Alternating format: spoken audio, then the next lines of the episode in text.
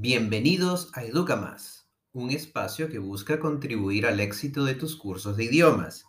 Escucha y conéctate con el cambio. En nuestro episodio de hoy hablaremos de la inteligencia artificial y su aplicación en la enseñanza y aprendizaje de una lengua extranjera.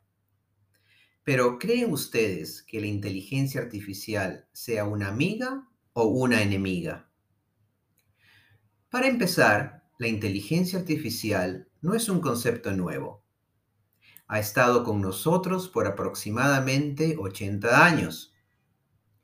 Tuvo sus inicios en la ciencia ficción con el libro Run Around de Isaac Asimov, año 1942, en donde el autor presenta las tres leyes de la robótica.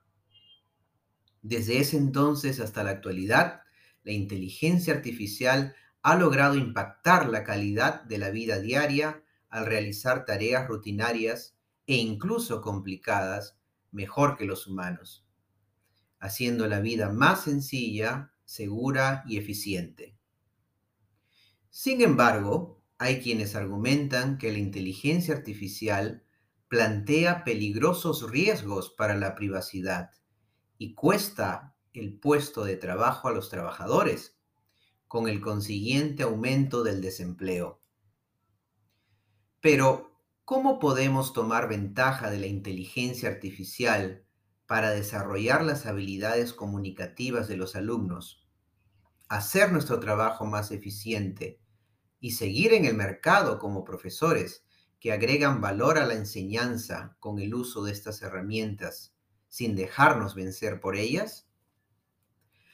Creo que lo primero que debemos hacer es mantenernos siempre curiosos por los avances tecnológicos para saber cómo podemos utilizarlos de manera productiva.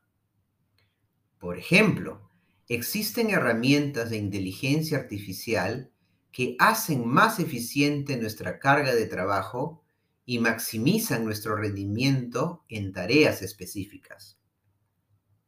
Herramientas como generadores de planes de clase que personalizan la enseñanza, generadores de preguntas y evaluaciones que nos ayudan a crear exámenes y recolectar datos para luego compararlos y analizar tendencias.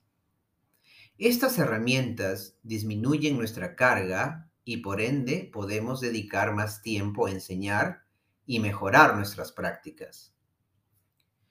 En cuanto al uso de la inteligencia artificial por parte de los alumnos, ellos la utilizan para aprender un idioma de manera personalizada y autónoma, lo cual está bien. Esos momentos de autoestudio incrementan la exposición al idioma y van a contribuir al trabajo que hacemos en clase. En el aula podemos hacer uso de herramientas de inteligencia artificial como las que posee Google si usamos Google Arte y Cultura, Google Arts and Culture en inglés, podemos llevar a los alumnos a un viaje de realidad virtual que les permita conocer museos y galerías de arte en cualquier parte del mundo, como si estuvieran allí presentes físicamente. Otro ejemplo de las herramientas de inteligencia artificial de Google es Google Earth, que nos lleva a cualquier ciudad calle o parte del mundo para explorar ese lugar y, por ejemplo, aprender cómo dar direcciones en una ciudad. Ahora bien, es importante mencionar que cuando hacemos uso de la inteligencia artificial, adoptamos nuevos roles que tradicionalmente no los teníamos. Cuando utilizamos estas tecnologías, nos volvemos guías, facilitadores, analistas de información y fuentes de consulta para orientar a los alumnos en el uso de estas herramientas. Nuestros roles se enriquecen y ello hace que sigamos aprendiendo y nos modernicemos. Si bien es cierto que los cambios son buenos, debemos movernos bajo la guía de los principios de un segundo idioma. Los principios siempre van a ser una luz que nos guíe en la incertidumbre. Principios como el aprendizaje significativo, la motivación, la competencia comunicativa, la conexión entre idioma y cultura, entre otros, van a desarrollar nuestra habilidad para entender por qué adoptamos ciertas técnicas, cuándo las usamos, con quién funcionarán mejor, cómo las adaptamos para nuestra audiencia o cómo juzgamos su efectividad.